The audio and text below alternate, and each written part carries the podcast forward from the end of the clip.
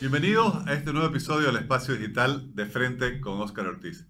Estamos terminando agosto y es una fecha muy importante, ya avanzado buena parte del año, para evaluar cómo está la economía nacional. Para ello hemos invitado a José Gabriel Espinosa, economista formado por la Universidad Católica Boliviana con una maestría en desarrollo económico, ha sido miembro del directorio del Banco Central, asesor de organizaciones empresariales, centros de estudios y autor de varios libros sobre economía, desarrollo sostenible, competitividad e historia económica. José Gabriel, muchas gracias por aceptar nuestra invitación. No, como siempre, un gusto estar contigo, Oscar.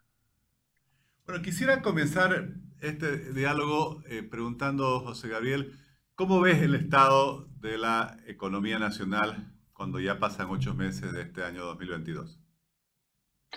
Bueno, eh, lo primero que hay que mencionar es que no hay cifras oficiales, a diferencia de otros países en los que, por ejemplo, Chile acaba de sacar ya su PIB semestral, Argentina lo propio, eh, Colombia, Ecuador.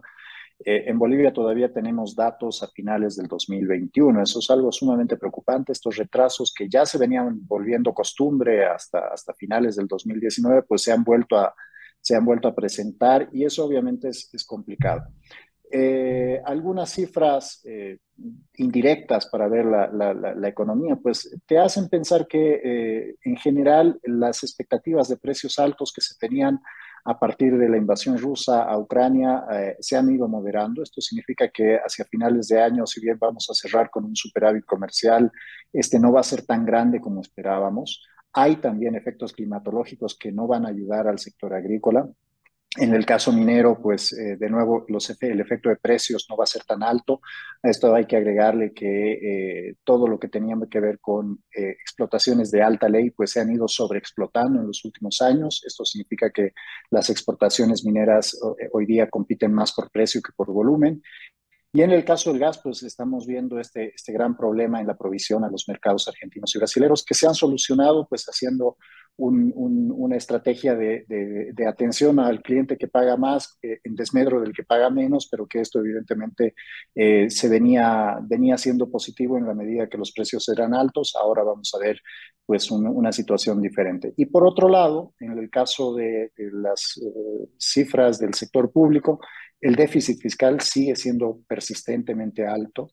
Esto es preocupante, a pesar de que el gobierno ha frenado su ritmo de inversión. Esta es una estrategia que ya venía aplicando desde el año pasado, es decir, ir controlando la inversión pública para evitar un déficit, fiscal alto, a pesar de que el gobierno este año ha tenido recaudaciones impositivas relativamente buenas, ha ido a tomar eh, dinero de las multilaterales, cosa que no había hecho el año pasado, eh, está tratando de controlar la caja de los gobiernos subnacionales. Aún así, pareciera ser que los recursos no son lo suficientes como para llevar adelante este, este programa de inversión pública que tenía a principios de año. Así que te diría que eh, este año el crecimiento va a ser positivo, pero no va a ser tan alto como esperaba el gobierno.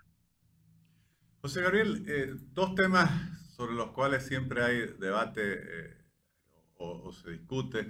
Uno es obviamente la, la relación entre el déficit fiscal y el endeudamiento que se contrae o la forma de financiarlo. Primero quisiera pedirte tu opinión, incluso en los últimos días las autoridades económicas han tratado de reafirmar que el país eh, tiene aún mucho margen para continuar endeudándose, mientras distintos eh, analistas, incluso estudios internacionales, eh, alertan sobre un crecimiento muy importante del endeudamiento.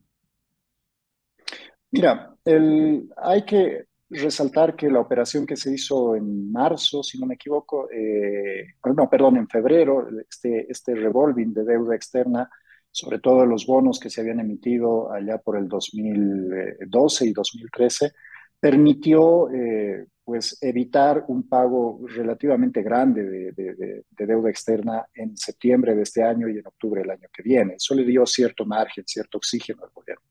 Pero claro, las condiciones externas han cambiado muchísimo desde principios de año. Las eh, grandes eh, economías pues han cambiado el enfoque de su política monetaria. Hoy día conseguir dinero es mucho más caro y eso se reflejó ya en ese momento.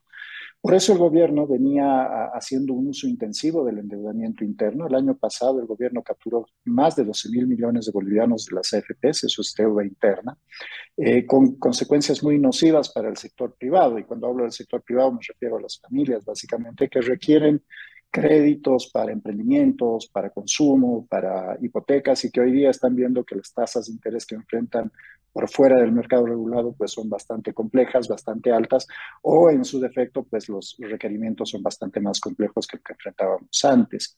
Este año el gobierno ha vuelto al sector externo ah, de la mano de las multilaterales, pero el problema de eso es que muchos de los créditos que desembolsan pues requieren contrapartes, salvo algunos que todavía eh, son de libre disponibilidad, como este último que hemos, que hemos conocido. La gran mayoría de los desembolsos que siguen tienen eh, requerimientos de contrapartes y ahí tenemos un gran problema. Muchos de los proyectos que eh, están agendados para recibir estos créditos están de la mano de los gobiernos subnacionales, alcaldías y gobernaciones que hoy día enfrentan problemas muy serios de liquidez que por lo tanto no tienen la suficiente espalda financiera para permitir los desembolsos de estos créditos. Entonces, claro, el gobierno sigue gastando a un ritmo bastante acelerado, pero sus fuentes de financiamiento son cada vez más altas, independientemente de si la carga de deuda es eh, sostenible o no. El problema hoy día es un problema de liquidez.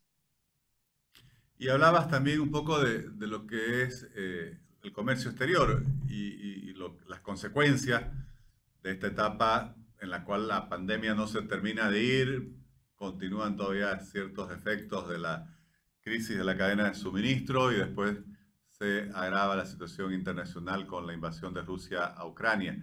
¿Cuál es tu balance entre los costos y los beneficios de esta nueva subida de precios internacionales? Eh, creo que leía que alguna vez comentabas de que, bueno, ya, ya, ya no nos benefician automáticamente o, en todos los frentes, por lo menos, eh, la subida de precios internacionales. Sí, mira, es que aquí el, gran problema es eh, si, si, vamos a aplicar una lectura macro o una lectura micro. En lo macro, eh, evidentemente, toda subida de precios de materias primas es positiva para el país porque somos eminentemente exportadores de materias primas. Se ha profundizado el carácter exportador, eh, primario exportador de la economía boliviana.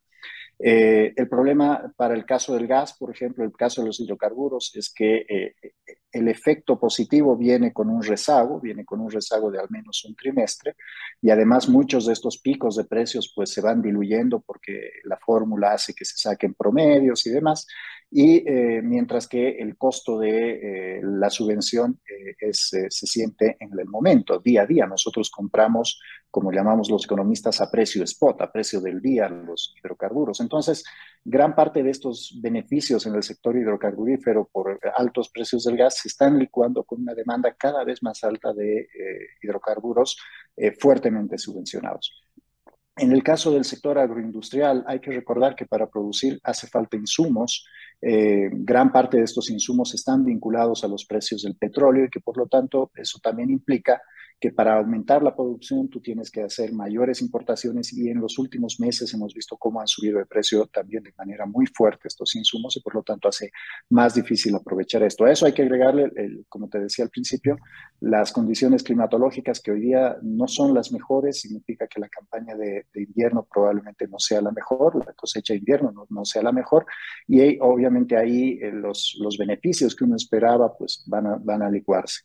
Em, Evidentemente vamos a tener eh, un, un, superávit comercial, eso, eso no, no se niega, pero también ahí hay que empezar a tomar en cuenta que gran parte de las importaciones de bienes de consumo vienen eh, por el lado del contrabando, o sea, no están siendo contabilizados en las estadísticas oficiales. Entonces, cuando hablamos de un incremento del superávit comercial y estamos felices festejando y vemos cómo, por ejemplo, esto no tiene un impacto relevante en la acumulación de reservas internacionales, es porque estamos subiendo una gran parte de las importaciones que hoy día mantienen los precios bajos y que vienen por eh, canales informales. ¿no? Y mencionabas de la perspectiva macro y la perspectiva micro. Eh, ¿Cuánto realmente estas cifras macro eh, reflejan el estado de la economía de las familias, por ejemplo? ¿Cómo está la economía ya del ciudadano? ¿Cómo está la situación post pandemia, por así llamarlo, o por lo menos en esta etapa donde la pandemia va disminuyendo. ¿Se consigue una recuperación real? Mira, aquí, aquí me voy a referir a un comentario que hacía Evo Morales hace unas semanas, casi, casi dos meses diría yo, cuando él decía que los, eh, que los salarios en el sector de la construcción estaban muy bajos. Eh, salió el ministro de Economía a refutarlo y a decir que en realidad eh, Evo Morales pues era una opinión y nada más. Eh, si uno mira, por ejemplo, en el IPC, ah, en el capítulo de servicios, hay ahí el servicio de albañilería, eh, pues los eh, precios que están registrando hoy día el propio INE, señalan que los servicios de albañilería están por debajo de lo que habíamos visto incluso en el 2016. ¿Qué te está diciendo esto? Que hoy día la gente para conseguir trabajo, por lo menos en estos sectores que son intensivos en mano de obra, que son muy importantes para la población de, de ingresos bajos, pues están tratando de conseguir trabajo a costa de eh, sacrificar ingresos. Y esto tiene que ver básicamente con que después de la pandemia se ha deteriorado aún más el mercado laboral. Em, se refleja, por ejemplo, en las recaudaciones de las AFPs, mientras que antes de la pandemia el promedio de recaudaciones era de cerca de 1.200 millones de bolivianos al mes. Hoy día están bordeando los 1.000 millones de bolivianos, es decir, hemos sacrificado empleo de calidad por ocupación eh, se refleja, por ejemplo, también en la cantidad de horas trabajadas. Las mujeres en cargos directivos, tanto en el sector público como en el sector eh, privado, tienen que trabajar cerca de 11% más que lo que trabajaban antes en términos de tiempo de la pandemia. Entonces, hay un efecto eh, de disociación entre lo macro y lo micro. esto tiene que ver básicamente con la fuerte incidencia en las cifras macroeconómicas que tiene el sector público. Eso eh, distorsiona muchas veces los indicadores que observa el, gobierno, los hacedores de política pública, eh, de, de los que puede observar la gente en la calle. Si bien hay más ocupación, hoy día hay menores ingresos, hay mayores gastos. El año pasado, un ejemplo tiene que ver con la educación, por ejemplo. El año pasado muchos de nosotros teníamos descuentos porque estábamos en virtualidad, en sistemas híbridos. Hoy día estamos enfrentando el 100% de la cuota escolar. Esto implica que hay que hacer un esfuerzo todavía mayor para poder pagar la educación de los hijos en un escenario en el que los ingresos se han deteriorado o en los que tengo que obtener los mismos ingresos trabajando entre 10 y 12% más de tiempo en la calle. Entonces, eh, esto en muchos casos no es recogido de manera adecuada por las cifras macroeconómicas y obviamente los indicadores microeconómicos que no son seguidos eh, de manera muy, muy eh, firme o muy, muy concienzuda por el sector eh, público, en, muchos casos tampoco por los analistas, pues hace que mucha gente no entienda bien cómo en términos macroeconómicos parece que la economía está bien y en el día a día pues siente que las presiones sobre el bolsillo son cada vez mayores, ¿no? José Gabriel, y como economista, como alguien que sigue permanentemente la realidad nacional, que conoces también eh, no solo lo macro, sino estudias mucho la evolución microeconómica, ¿cuáles serían tus ideas, tus propuestas o, tus sugerencias, lo que debiera constituir una agenda para consolidar una recuperación sostenible en esta etapa eh, donde la pandemia va disminuyendo en sus efectos? Mira, esto lo, venimos eh, señalando ya desde hace mucho tiempo. El, núcleo de la economía boliviana no es el, gobierno, no es el sector público, son las familias. Eh, en Bolivia, 90-92% de las unidades productivas son unidades familiares. Estas unidades familiares, en la gran mayoría de los casos, se encuentran en el sector informal, no porque quieran, sino porque la estructura normativa se ha vuelto sumamente compleja y pesada de cumplir. ¿no? Hoy día la lucha contra la informalidad lo que ha hecho en realidad es encarecer la formalidad y facilitar la, informalidad. Se ha vuelto también una herramienta de control de precios, de facilitación de generación de ocupación. se ha vuelto una herramienta que le facilita al gobierno muchas tareas que debería encargarse de manera más concienzuda. Entonces, hay que empezar a revisar fuertemente todo lo que tiene que ver con la estructura normativa y regulatoria porque hoy día estamos desplazando a mucha gente de trabajos de alta calidad a trabajos de baja calidad o directamente ocupaciones, donde no hay seguridad social, donde no hay cumplimiento de ningún tipo de normativa laboral. De nuevo, también ahí hay que empezar a cambiar el foco de las políticas económicas. Hoy día estamos viendo una serie de normativas, leyes, decretos, regulaciones que están en camino que van a fortalecer la economía del sector público, y no así la economía del sector privado. Y de nuevo acá, el sector privado no son grandes empresas, a diferencia de economías grandes, son empresas familiares, son empresas que responden a, emprendimientos de jóvenes o de, o de, padres de familia que necesitan generar ingresos. Entonces, mientras no cambiemos ese foco, pues va a ser muy difícil que la economía, primero, se restablezca de manera adecuada después de un golpe tan grande como la pandemia y segundo, empieza a crecer de manera adecuada. Hoy día estamos creciendo en base a consumo y ese consumo está sostenido por informalidad, por contrabando, por acceso de divisas eh, por canales eh, no legales y esto evidentemente pues no es sostenible en el largo plazo, ¿no? José Gabriel, te, agradezco muchísimo por compartir tu, tu análisis y, y tu visión sobre el estado de la economía nacional y siempre también tener esa actitud propositiva. Muchísimas gracias. A ti las gracias, Oscar, como siempre un gusto.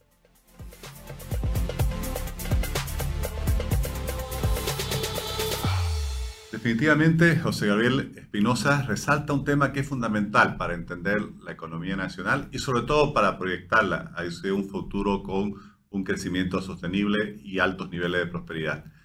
El corazón de la economía son las familias. La producción, incluso la iniciativa empresarial gira alrededor de unidades eh, familiares.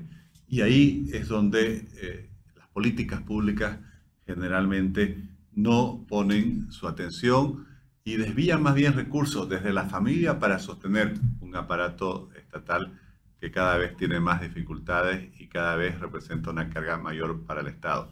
Tenemos que entender que la economía de la familia y el crecimiento de esa economía familiar es la que no solo puede asegurar ese bienestar y esa paz social que tanto anhelamos, pero sobre todo generar un impulso eh, sustancial de crecimiento y desarrollo sostenible para todo el país. Les agradezco por habernos acompañado en este nuevo episodio del Espacio Digital de Frente con Oscar Ortiz.